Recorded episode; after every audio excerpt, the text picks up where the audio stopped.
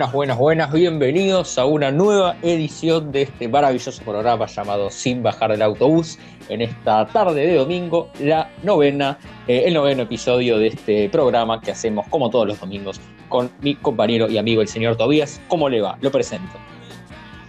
Todo bien, todo tranquilo. Ya, ya se me está haciendo costumbre eh, la semana. Ya, ya me estoy acostumbrando al programa, a este maravilloso programa. La verdad que me encanta. Sí, bueno, es, ya, a ver, la, novena vez lo que me da en cálculo casi que vamos dos meses, incluso un poquito más, dos meses y pico de todo todos los domingos religiosamente sentarnos a grabar este, este gran programa de actualidad, deporte genérico, cine, música, etc.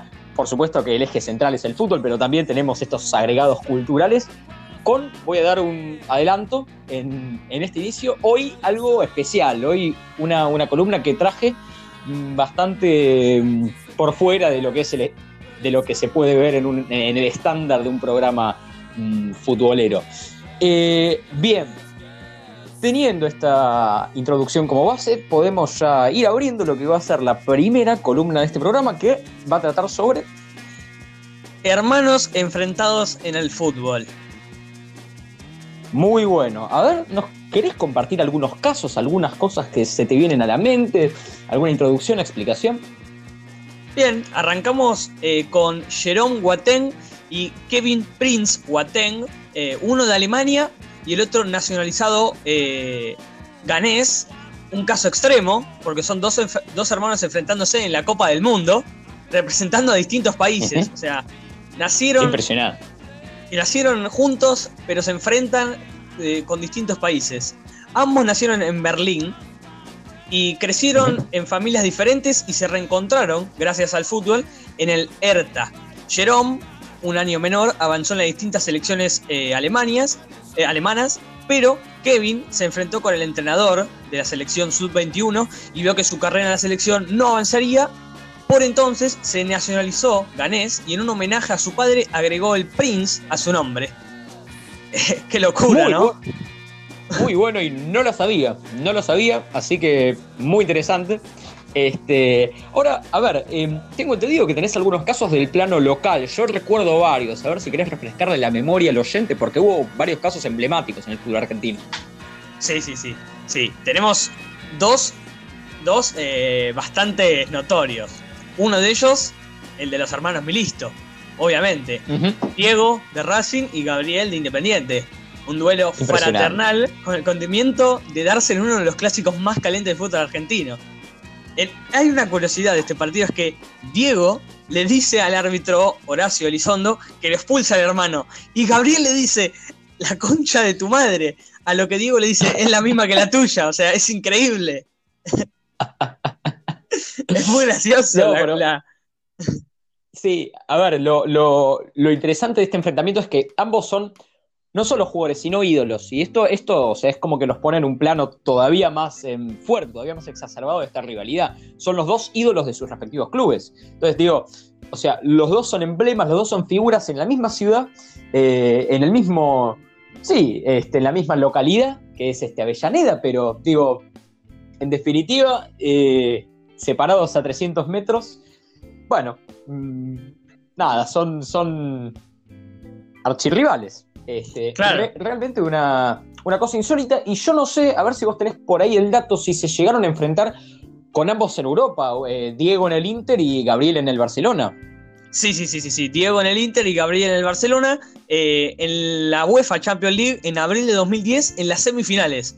A lo que el Inter de Milito, de Diego Milito, se impuso al Barcelona el defensor Gabriel. Que lo, habíamos dicho, ya, lo, ¿te acordás que lo habíamos traído? Eh, no así especificando, pero dijimos que el Inter le había ganado al Barcelona, el Inter de Mourinho. Sí, señor, me acuerdo, creo que fue en, el, creo que fue en la cuarta edición y, también como, como paréntesis, nombrar que en ese partido, ese Inter de Mourinho, que a priori se veía un poco inferior porque era un Barça muy, muy, muy inteligente, muy importante, eh, se plantó casi con seis defensores, ¿no? Eh, o sea, y con, un, y con un Diego Milito decisivo en esa Champions, ¿eh? Totalmente decisivo. Sí, sí, sí, sí, sí. Bien, el último caso, Sí, perdón. El último caso que tengo es uno histórico. La verdad que es súper viejo y además fue la única vez que se pasó. Que pasó. Oscar Más de River y Luis María Más de Boca, el superclásico argentino de 1966 tuvo por única vez un enfrentamiento de hermanos. Aquel 21 de agosto los ceneices estaban de giras por Europa y jugaron el clásico con suplentes, entre quienes estaba el defensor, Luis María, de un paso fugaz ese año por Boca. En el local ya brillaba como figura y goleador Oscar, dos años menor, quien a los 11 minutos del partido abrió el marcador. Pero a los 10 minutos del final no le dio más chances a Boca Daniel Onega y selló el 2 a, 2 a 0 para River en el final. Como es costumbre, ¿no? En eh, este, ah, bueno, bueno, bueno, bueno, Este triunfo de River sobre, sobre Boca. Bueno, como, como es usual. Eh, porque recordemos, le recordamos a, la audiencia, hay que hacer este, este paréntesis que si bien, porque algún hincha de Boca me debe estar insultando eh, con el clásico y válido argumento de que Boca lidera el historial, hay que recordar que durante la mayoría de la historia, cuando vamos a la cantidad de años eh, de, liderazgo en el historial, River supera a Boca en esa cantidad de años. esa, eh, o sea, históricamente River dominó el historial más tiempo que Boca, ¿no? Esto es un, es un argumento interesante y para que los hinchas de River anoten. No, o sea. Sí, porque, mira, déjame. Dale. Porque, mirá, si River dominó más tiempo, peor, porque Boca lo pasó en menor tiempo. O sea, Boca está nueve partidos arriba en menor tiempo. no, no, eso. O sea, no, a ver. No, no, no. O sea, River lo dominó al historial con una ventaja menor a la de Boca. Digo, a ver, Boca lo, lo pasa sobre todo. Eh, o sea, logra la diferencia sustancial en la década del, 2000. Entonces, eso creo que es un. Y eso creo que es un argumento más en contra de Boca que, otra cosa. O sea, que reduce la historia de Boca a unos 10 años. Lo que no quiere decir que sea no, Eso es lo que vos pensás. No, no, no, no. Eso, pero pará. No, no nos queremos salir de lo de los hermanos, pero cierro lo que es mi, mi parte. No, no, pará. O sea, creo que eh, es un. Es un es una forma de tirar abajo al propio Boca, que si bien no es cierto que tenga 10 años de historia, digo que durante esos 10 años es en donde se profundiza esa, esa, esa ventaja en el, historial. Entonces digo, bueno, a ver, bueno. en el resto de la historia, sí, pero en el resto de la historia River se mantuvo parejo casi siempre dominándolo, lo que reduce a, algunos años y a River a la mayoría de la historia. No, yo te puedo decir que River apareció en el 2015, cuando llegó Gallardo. Sí, pero eso, es falso, eso, eso es absolutamente falso. Sí, sí, antes tenía, no tenía nada. Dos libertadores. Nada, eso. Eso es falso porque creo que es una. es una. es este una, un análisis centrado solamente en los títulos. Un club es mucho más que eso, en las inferiores. Es también, ¿por qué no?, la filosofía del club. Eh, creo que hay más que eso y River es superior a Boca, pero es un, es una, es una, es un debate para, para otro día. sí, sin fin. Comparte, sí, obvio. Eh, y para no recaer en lo que hacen otro tipo de este, programas con, este tema ya por demás trillado, eh, quiero, quiero retomar un poco esto del asunto de los hermanos, que de eso era la columna inicialmente, y recordarte también que existieron casos que no son exactamente iguales, que tienen que ver más con una cuestión de padre e hijo, pero que ahora recuerdo, por ejemplo, el caso de Angileri, Marcos, eh, Marcos Angileri, que básicamente su padre había jugado en Gimnasia de La Plata y como él, a él se le llama Cascarita eh, Angeleri porque era bastante rebelde, según parece, el padre había jugado en Gimnasia de La Plata y él solamente por una cuestión de rebeldía se fue a la vereda de enfrente a jugar en el equipo Estudiantes de La Plata. Y fue campeón de Libertadores, así que mal no le salió. Eh, figura del equipo de mm, Estudiantes de La Plata, pero cuyo padre había estado en la vereda de enfrente. Caso interesante como para, para tenerlo también ahí en la cabeza. Eh, ¿Tenemos algún caso más por ahí? No, o sea, no tan específico, pero yo me acuerdo también hermanos enfrentados en clásicos que no son Boca River, por ejemplo, los hermanos Barrientos en Huracán San Lorenzo. Sí, señor, excelente. Sí, sí, sí, eh, también dos hermanos bastante relevantes, aunque no tanto como los Milito, pero también fue, fue un caso de rivalidad bastante, bastante interesante. Y yo creo, a ver, si, si, te parece, podemos este, proponer alguna parte 2 también de los hermanos de los hermanos enfrentados, porque hay muchos casos más. Obvio, obvio, obvio, obvio. Obvio. Bueno, muy bien. Eh, vamos, a, prometerles entonces para la semana que viene, para la famosísima y prometedora edición 10 de este maravilloso programa, la parte 2, entonces, de los hermanos enfrentados, por supuesto, los oyentes aquí pueden escribirnos por Instagram, a nuestro Instagram que es arroba sin bajar del autobús, más casos de, eh, estos, de estas rivalidades entre hermanos y también entre parientes, ¿por qué no? Eh, muy bien. Bueno, ahora sin más preámbulo, creo que tenemos que ya pasar a lo que es la segunda columna de este programa. Pero antes, vamos a ir a una pausa y los dejamos con la mamá de Jimmy de la Mississippi.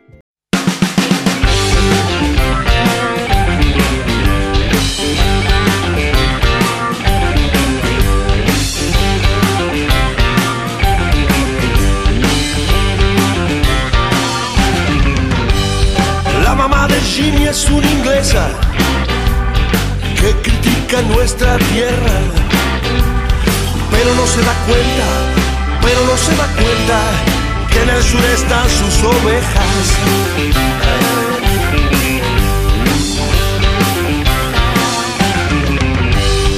Hay mujeres en la ciudad que critican lo actual, pero no se dan cuenta no se dan cuenta que todas sus pinturas le quedan mal.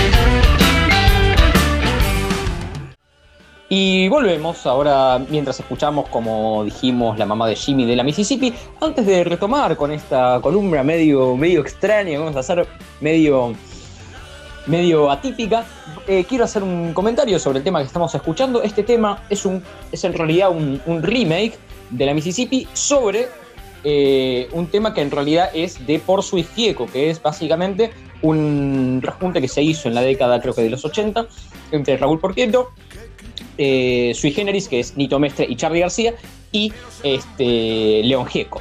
Básicamente ese, mm, ese shipeo entre, entre los tres nombres es, lo que resultó en esa, en esa banda, entre comillas, que básicamente se reunía para divertirse y tocar canciones. Este, un dato que siempre es el agregado cultural de SBCA. Este, por supuesto, también aclarar que la Mississippi es una banda que hace muchísimos de estos remakes, de estos temas que los reforman y, les quedan muy bien, como con su emblemático Pato trabaja en una carnicería de Morris, o bien eh, Una casa con 10 pinos de Papo, o el afamado Cementerio Club de, Luis Alberto Spinetta. Así que bueno, por este comentario, entramos ahora sí de lleno en lo que es la columna. Eh, ustedes vieron, los oyentes, que en este programa veníamos teniendo una columna de fútbol y rock. Pero de golpe se nos ocurrió que no había que limitar todo el rock. Así que a partir de ahora vamos a hacer una cosa un poco más amplia. Va a haber rock, por supuesto, pero también va a haber cine y también va a haber mm, algo de libros y también van a haber otras cosas. Es una columna cultural donde hoy vamos a abrir con una película que tiene que ver no exactamente con fútbol, sino con fútbol americano, pero como el eje de la película, más allá del fútbol americano, son algunas otras temáticas, mm, se me ocurrió que estaba buena la idea de eh, incluirla en este programa. Así que, sin más preámbulo, arrancamos con la columna. Bien, eh, la película que les traigo hoy es Remember the Titans, es decir, recordando o recordar a los titanes del año 2000, que fue un año muy exitoso para el cine nacional por el estreno de Nueve Reinas. Eh, y esta película trata básicamente de mm, un equipo de fútbol americano que se ve eh, dado, se ve producido, o sea, en base a un contexto de fusión entre, eh, entre escuelas de negros y blancos en lo que es Virginia, Estados Unidos, que es un estado bastante conservador, ¿no? Cabe, cabe aclarar. Y esto, esto se da en los años 70 y entonces básicamente asume un entrenador nuevo a lo que es el equipo de fútbol americano este colegio. Y ese, bueno, ese entrenador está encarnado, está protagonizado por Denzel Washington, en donde también actúa Ryan Gosling en un papel un poco más, mm, un poco más secundario, en donde es uno de los miembros de, ese equipo. Y la película nos cuenta cómo, en base a, en base a determinados prejuicios raciales, en base a determinadas problemáticas sociales, las cuestiones mm, comienzan a, tornarse difíciles y el, entrenador eh, Denzel Washington va a tener que tratar de lidiar con eso y conducir a un grupo de jóvenes bastante agresivos y mal ubicados hacia un camino más de disciplina y de éxito en el, en el juego. Una cosa muy interesante y remarco que de vuelta, esta película es de fútbol americano, pero la traje porque podría haber sido realmente de cualquier deporte. Eh, creo que es indistinto el hecho de que sea de fútbol americano en sí, porque lo que trata de explicar y lo que trata de contarnos son más otras cosas que creo que son incluso más importantes que el propio deporte. Así que, así que creo que es en realidad un, pretexto para los que se enojen porque no es estrictamente fútbol. Eh, viste que siempre hay esa gente que, este, que se enoja. Eh, pero para los que tienen buena onda, seguimos con la columna. Eh, no, a ver, la, repito, la idea de esta película del año 2000, producida por Walt Disney, donde hay una especie de toque Disney que ahora lo vamos a estar comentando, también es reunificar, es apelar a que valores como el sacrificio, valores como la confianza en el compañero, mm, valores como la, amistad, eh, terminan imponiéndose a un contexto adverso en la década del 70, una década bastante complicada de muchos cambios para, un Estados Unidos eh, totalmente, totalmente metido en la, en la Guerra Fría, etc. Y, bueno, un, una época muy complicada en cuanto al panorama social, en un estado complicado como Virginia, y Denzel Washington, un entrenador negro, trata de básicamente reunificar y, lograr un trabajo y una disciplina en equipo que logre llevar a este equipo de fútbol americano al éxito. Y bueno, no quiero spoilear la película, pero diría que, que, lo logra con, creces. Em, también quiero, quiero decir que es una película que se parece bastante a otra mm, que que hizo Denzel Washington más o menos en la misma época, que se llama The Great Debaters, donde tiene una temática similar, si bien no es de deportes, el trasfondo se parece bastante, ¿no? Él, como, como un líder también de, un, grupo, aunque un poco más pequeño. Eh, a ver, sobre algunas cosas que me parecieron interesantes también en esta película, es, eh, tiene que ver con la banda sonora, la banda sonora que, escuchate esto, y tiene un tema que pusimos casualmente la semana pasada, que se llama Up Around the Bend, de, de Credence. increíblemente es, es, el tema que pusimos la, la semana pasada, una, una tremenda casualidad. Este, y tiene otros temas muy interesantes, con una banda sonora muy potente, como eh, She's a Long Cool Woman with a Black Dress de de Eric Hollis y también tiene a Hurricane a Gonna Fall de Bob Dylan. O sea, tiene una interesantísima banda sonora muy, muy potente y con mucha onda, con mucho. Eh, sí, con muchísima onda para lo que es la estética de la película. Eh, por supuesto, también hay que decir que está basada en una historia real y que. Eh, con respecto a lo que mencionamos del toque Disney, tiene este tipo de escenas que mm, no sé cómo describirlas. A ver, ¿vos cómo describirías una escena con un toque Disney? Con, con, a ver, ¿cómo, ¿cómo se te ocurre? Uh, me mataste. Una escena estilo Disney. Sí, a ver, o sea, cuando yo te digo Disney, ¿a qué te, a qué te remonta? No sé, más o menos, alguna más idea. Infantil, diría yo. Más como cómico. Sí. algo también un poco fantasioso, no sé, ¿no? Como una, una cosa bastante emotiva. Sí, sí, sí. Este, sí, y, y creo que, esta película lo tiene en demasía. Por eso simplemente es que quería traérselas y nada, como ya algunos comentarios finales, es una película que a mí personalmente me gustó mucho. Le pongo un 7 de 10. Eh, este 7 de 10 latas. no, pero. No, es, este, es una muy interesante película con bastante temática social. Y más allá de esta cuestión, a veces es un poco levemente cursi de Disney, me parece que está buena y que están muy bien las interpretaciones. Y es una película que me ha gustado mucho y que la vi, curiosamente, si lo comento esto a la audiencia, en una clase de inglés. Y voy a, robar al señor Brian Eselowski, que seguramente está escuchando el programa, y le mandamos un saludo este, porque la vio conmigo. Así que, bueno, quería, quería comentar esto. Eh, ¿Algún comentario, opinión, ya para ir cerrando esta, esta columna cortita y al pie con la reseña?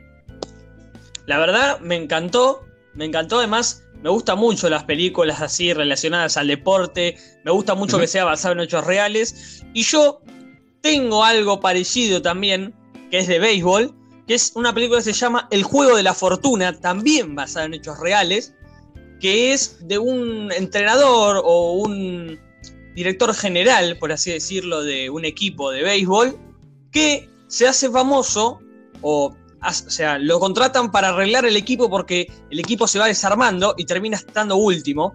Y lo contratan a este entrenador para que revierta la mala situación, pero en vez de contratar o buscar a los jugadores eh, más, eh, más caros o a los mejores jugadores, busca jugadores que no son famosos o que no se les da, no se les da valor y tiene también sus compañeros de trabajo y todos los compañeros le decían, los buscatalentos le decían, no, ¿cómo vas a traer a este? Es malísimo, tal, tal.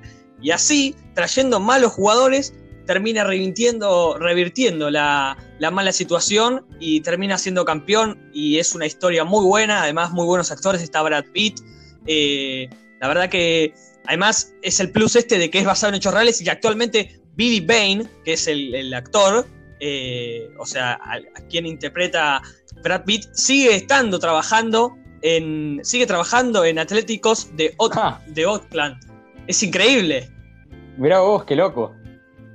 Es una muy buena película, se las recontra recomiendo. Mirá qué bueno eso. Bueno, lo voy a, lo voy a anotar, si bien lo habíamos charlado en privado, ahora, ahora que diste la explicación me dieron más ganas de verla. Sé que está en la principal plataforma de streaming, así que así que voy a agregarla a mi interminable lista. Eh, bueno, sí. Eh, no, y creo que, creo que estaba este Jonah Hill, que es un actor muy, muy interesante, o sea, que a mí me gusta mucho, que es el de, es el de El Lobo de Wall Street. Pero bueno, para... El mismo. Sí, señor. Para, para, no entrar en el campo de las películas, pues este es un programa de fútbol. Este, bueno, nada, sí, sí, simplemente este, comentarles esto, por supuesto, si quieren participar, interactuar en Instagram. Nuestro Instagram es sin bajar del autobús, el único y original. Sí, señor, arroba sin bajar del autobús. Y eh, si quieren interactuar, si quieren comentarnos por ahí, a ver qué películas más les gustaría este rubro, buenísimo. Están totalmente invitados a hacerlo y seguramente eh, lo tendremos próximamente en el programa. Bueno, eh, ahora sí, dando cierre a esta columna y vamos a dejarlos con Can't Stop the Bleeding de Tom Morello.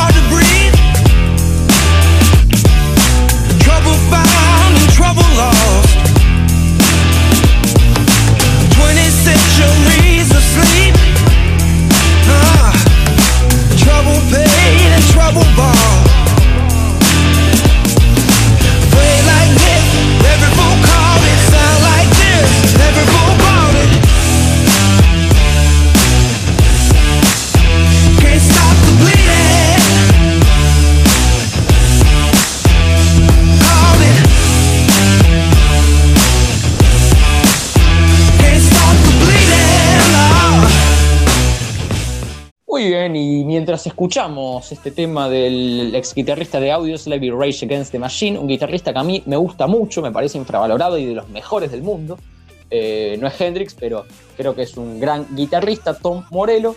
Eh, por supuesto, si les gusta el tema pueden buscarlo. Eh, bueno, ahora sí vamos a abrir, dejo este comentario medio mm, parentesístico. vamos a abrir la tercera columna de este programa antes de meternos en el cierre que siempre hacemos. Eh, compañero, les doy la palabra. Bien, esta tercera columna traigo para todos ustedes jugadores que pasaron en un equipo y no sabías, o jugadores con pasados inchequeables. Antes de arrancar, quiero decir que pregunté por Instagram, eh, puse una encuesta que digan para que todos ustedes respondan, jugadores que pasaron en tal equipo y no sabías, y quiero recalcar la tremenda interacción que tuvimos, la verdad que fue increíble. Muchísimos jugadores mandaron. Eh, a ver si a uno me acuerdo. Me acuerdo que mandaron Paleta en el Liverpool. Me acuerdo que habían mandado a Pelé en un equipo que se llama Cosmos. Y este, la verdad que mandaron. A Aubameyang en el Saint Etienne. Claro, también, también. mandaron un montón, montón de jugadores y la verdad que se los queríamos agradecer. Y a raíz de esto, ahora sí, volviendo, traje mis tres jugadores. Muy bien. Mi primer jugador se llama Denis Stracualursi, jugador conocido actualmente en Aldo Civi, que después de brillar en, el, en Tigre en la temporada 2010-2011, que fue goleador de un torneo y tuvo una destacadísima actuación con un hack trick en la bombonera, el Everton de Inglaterra se quedó con los servicios delanteros santafesinos. Aunque su paso por la Premier League sería breve, los fanáticos eh, Toffee, así se lo llama a los fanáticos del Everton, le dedicaron una graciosa canción durante su estadía por meter un gol en una semifinal de la FA Cup. Increíble. Mira vos qué loco. ¿Quién se lo imaginaría? No, yo lo que no imagino es a, los ingleses eh, este, pronunciando Stracualursi, ¿no? O sea, uno, uno no se imagina eh, cómo puede hacer un inglés para, para pronunciar eso, en fin. Eh, bueno, siga, siga, adelante. Bien, mi segundo caso es Sebastián Rivas, el delantero actualmente de Lanús, jugó en el Inter, en el Inter. Qué locura. El delantero, increíble. El delantero es un verdadero trotamundo del fútbol. Antes de llegar a Patronato, jugó en nueve países distintos. En uno de los clubes que supo integrar fue el Inter de Milán. El conjunto italiano lo contrató en el 2006 como una apuesta a futuro y allí se dio el gusto de compartir equipo con grandes estrellas. No llegó a jugar oficialmente, pero de allí se fue cedido al Spezia también, de Italia. Hmm. Increíble. Increíble. ¿Cómo, ¿Cómo llega Sebastián Rivas, uruguayo, a jugar en nueve países? Ah, no, no, no, o sea, eh, realmente no se puede creer, o sea, hay, hay este, este jugadores que mm, tienen este, un pasado muy, muy loco. Por ejemplo, yo acá, a ver, eh, lo que mm, quería agregar es que si hay un jugador que es verdaderamente un trotamundos, porque a raíz de lo que dijiste me hiciste acordar, es el loco Abreu. Obvio, obvio. Bien, ¿alguien se acuerda que el loco creo que jugó en Sí, ¿alguien, ¿alguien se acuerda de que el loco Abreu jugó en el Club Real Sociedad de España? ¿Alguien se lo acuerda ahí al loco? Pregunta para la audiencia, porque este tipo jugó en mil clubes. Por supuesto, todos recordamos su paso en River, en Rosario Central. Este, pero bueno, nada, ese es, es un caso que se me vino ahora a la cabeza, espontáneamente. Quiero decir que en las últimas horas justo que esto de pasados, eh, jugadores que pasaron en un equipo increíbles. En las últimas horas, Edinson Cavani firmó en gremio. es una locura. Ah, impresionante. No se puede creer. Increíble, Edinson Cavani de jugar en el PSG a gremio. A gremio, no, bueno, obviamente es un equipo importante a nivel continental el, gremio. Me animo a decir que a nivel historia no sé si no es más que el PSG, ¿eh? porque el PSG es un equipo de los últimos 20, 25 años. No, no, pero bueno, eh, realmente mm, esa caída sí se puede ver. Eh, y, no, ojo, responde, o sea, responde positivamente a lo que vos dijiste de que era un jugador infravalorado. Ahora con más razón. Obvio, obvio, obvio. Así que, así que muy bien. Este, no, yo pará, yo simplemente este, quería hacer un paréntesis acá en tarde de domingo y sin bajar al autobús, eh, diciendo que este programa tiene fuerte incidencia en los hechos del, fútbol real, del fútbol mundial, porque recuerdo, por ejemplo, a mi columna del Atalanta, que hizo que el equipo se pinchara, con Cavani, eh, pasan cosas, ¿eh? así que hay que estar atento a lo que decimos acá, porque, cuidado, porque acá si decimos que el mundo se cae, se cae. hay que estar atento porque son un buen espejo de la realidad. Ahora, sin más, eh, sin, aburrir más a la audiencia, este, te dejo que completes tu, tu columna. Bien, último caso que tengo, va al de último, así medio informado, es Cristian El Cebolla Rodríguez, el jugador uruguayo, que llegó a jugar en el PSG. Eran otros tiempos, en cualquier caso, y ah. el PSG de ningún modo tenía el poder económico que tiene ahora, pero no por eso el uruguayo no brilló ahí. De hecho, pasó dos temporadas, no una, antes de emigrar a Portugal. Increíble, eran otros tiempos, era otra la historia, ¿no? Claro. Como, como el tema. No, no, eh, increíble, no lo sabía. no la sabía y lamentable porque el Cebolla creo que una de las últimas participaciones que tuvo fue, en el, fue acá, en Argentina, en, en Independiente y estuvo mucho tiempo lesionado, no sé si te acuerdas, así que Sí, sí, sí. Así que que le haya ido bien eh, en un club como el PSG, habla bien de él y lo, y lo redime un poco de, de- de los insultos de algunos hinchas de- del rojo de Avellaneda. Eh, ¿Algún caso más para, para aportar? El último que no hay mucha información es de el chileno Aranguis que jugó en Quilmes. No, no lo sabías. No entiendo No cómo llega.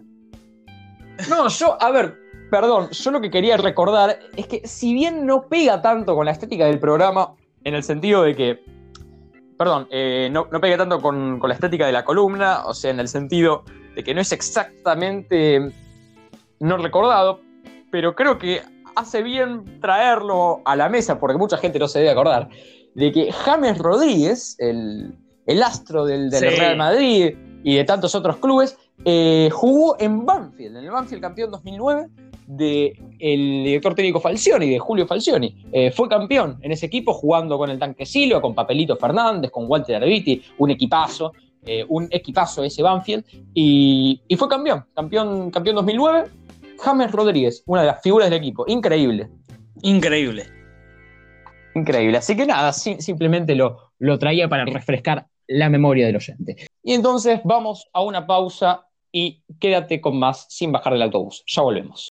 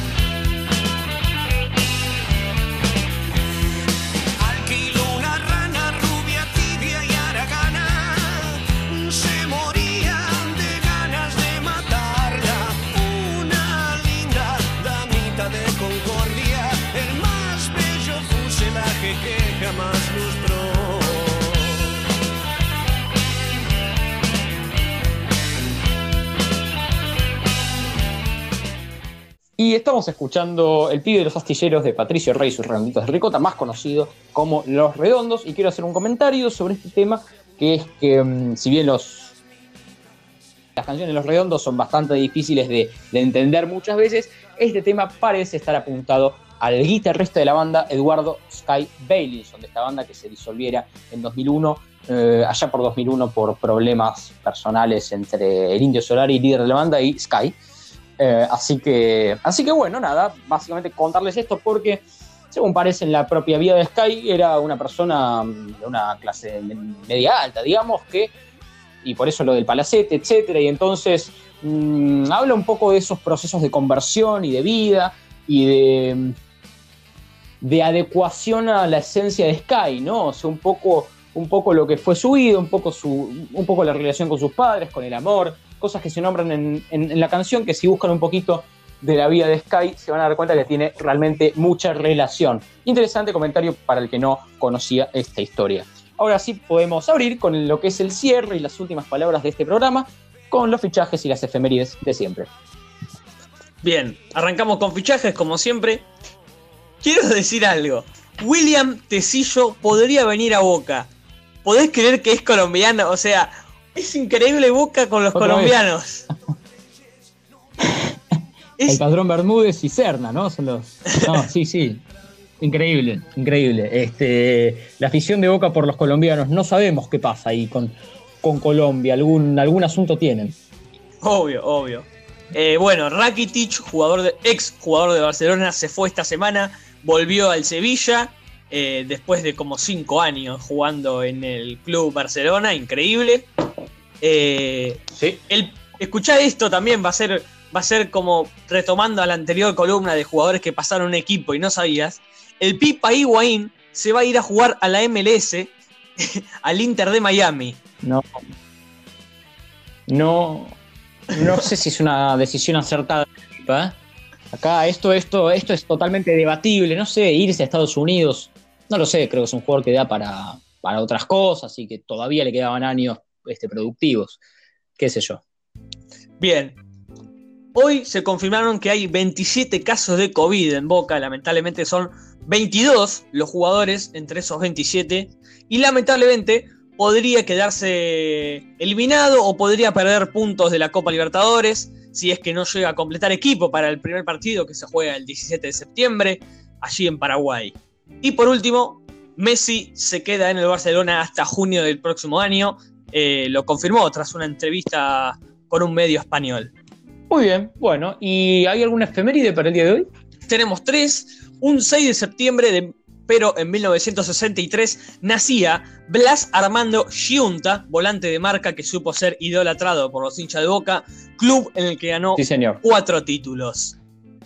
Esto también es, un poco es un poco raro, eh, un, poco rara, esta efeméride que el 6 de septiembre de 1972, por el partido de ida de la final de la Copa Intercontinental, Independiente y el Ajax de Holanda igualaron 1 a 1. Pero ¿cuál es la curiosidad? Que fue la única vez que el astro holandés Johan Cruyff jugó en la Argentina, aunque solamente estuvo 23 minutos en cancha, marcando el gol de su equipo a los 5 minutos del primer tiempo. Qué locura, ¿no? Bueno, Independiente recordar que fue el primer equipo argentino en ganar una Copa Libertadores. Es el, es el rey de la Copa Libertadores indiscutiblemente con eh, siete copas, ¿no? Una, cosa increíble ya empezando en ese, en ese, en ese año temprano que, nombrabas vos con su, con su larga recorrida de títulos. La verdad, increíble. Y, uno que, a ver, uno que por, por sentido común tiende a creer que Racing fue el equipo argentino que primero ganó la Copa Libertadores por, por, porque siempre los hinchas Racing se están remontando a, cosas que pasaron hace mucho tiempo. Eh, no, Independiente incluso en eso, este, bueno, supera a, su, a su par de, Avellaneda. Eh, supongo que hay una efeméride más porque la tradición indica que hay tres. sí, sí, sí, sí, sí. La última de todas es que en 1943, en 1946, 6 de septiembre, nacía Ángel Capa, entrenador de fútbol argentino, que lo trajimos hace unos, hace unos capítulos. Increíble. todo, ¿Cómo lo traemos? Todo conecta. increíble, todo se conecta, el Atalanta, eh, Cavani, Capa, realmente el que siga pensando que ese BDA no es un reflejo del futuro, no es un reflejo de la humanidad en sí, hágase ver. este, este, este, este es el reflejo de que este es un gran programa, ¿no? Vamos, vamos adelantando cosas que pasan, les traemos personajes que cumplen años en poco tiempo. La verdad, Increíble, increíble. Un aplauso para, para nosotros que nos lo merecemos. Y seguramente en casa también están aplaudiéndonos. Bien, eh, ahora sí creo que sin más preámbulo podemos ir a las últimas palabras del programa. Antes de cerrar y del cierre definitivo, quiero conocer tu opinión sobre lo que fue la edición del día de hoy. La verdad, muy linda edición, muy linda edición y corta, como tanto nos pedían, porque en la anterior edición se nos alargó un poco, porque la verdad que sí, sí. había había que, hacer esa hora 4 porque había un montón de información y, porque no podíamos dejarla pasar, pero les traemos un programa más cortito, eh, más eh, resumido y decirles que aunque no hay fútbol, siempre traemos fútbol a este programa, increíblemente. Sí, aunque voy a hacer también un comentario que es que eh, se está jugando la UEFA Nations League, que es o sea que si bien no hay fútbol a nivel clubes, se puede comentar y de hecho déjame hacer este comentario de cierre porque no lo podemos dejar pasar. Eh, ayer en un partido entre Inglaterra e Islandia, en donde no pasó nada en 90 minutos, en los 5 de adición eh, hubo dos penales. Y bueno, un penal errado por parte de Islandia y un gol de Inglaterra bajo un penal dudosísimo. Eh, así que en 5 minutos pasó mucho más que en 90 minutos. Igual, sí, y, contarles que a Inglaterra le costó bastante contra un equipo cerrado como es Islandia. Una cosa curiosa solamente para comentar y de cierre, así para, para tirarla a la pasada. Eh, bueno, ahora sí, yo, nada, eh, por, supuesto lo de siempre, me encantó hacer el programa. Tuvo, tuvo, este estuvo lindo, tuvo, tuvo, tuvo dinámica, tuvo agilidad, tuvo, tuvo cosas nuevas tuvo cosas nuevas, tuvo esta, esta amplitud en la columna cultural y bueno, tuvo explicación de temas, etc. La verdad que me gustó mucho. Y, bueno, ahora sí ha llegado el momento más duro y doloroso de nuestras vidas, que es despedirnos de todos ustedes. Así que hasta la próxima y nos estaremos viendo el próximo domingo. Abrazo.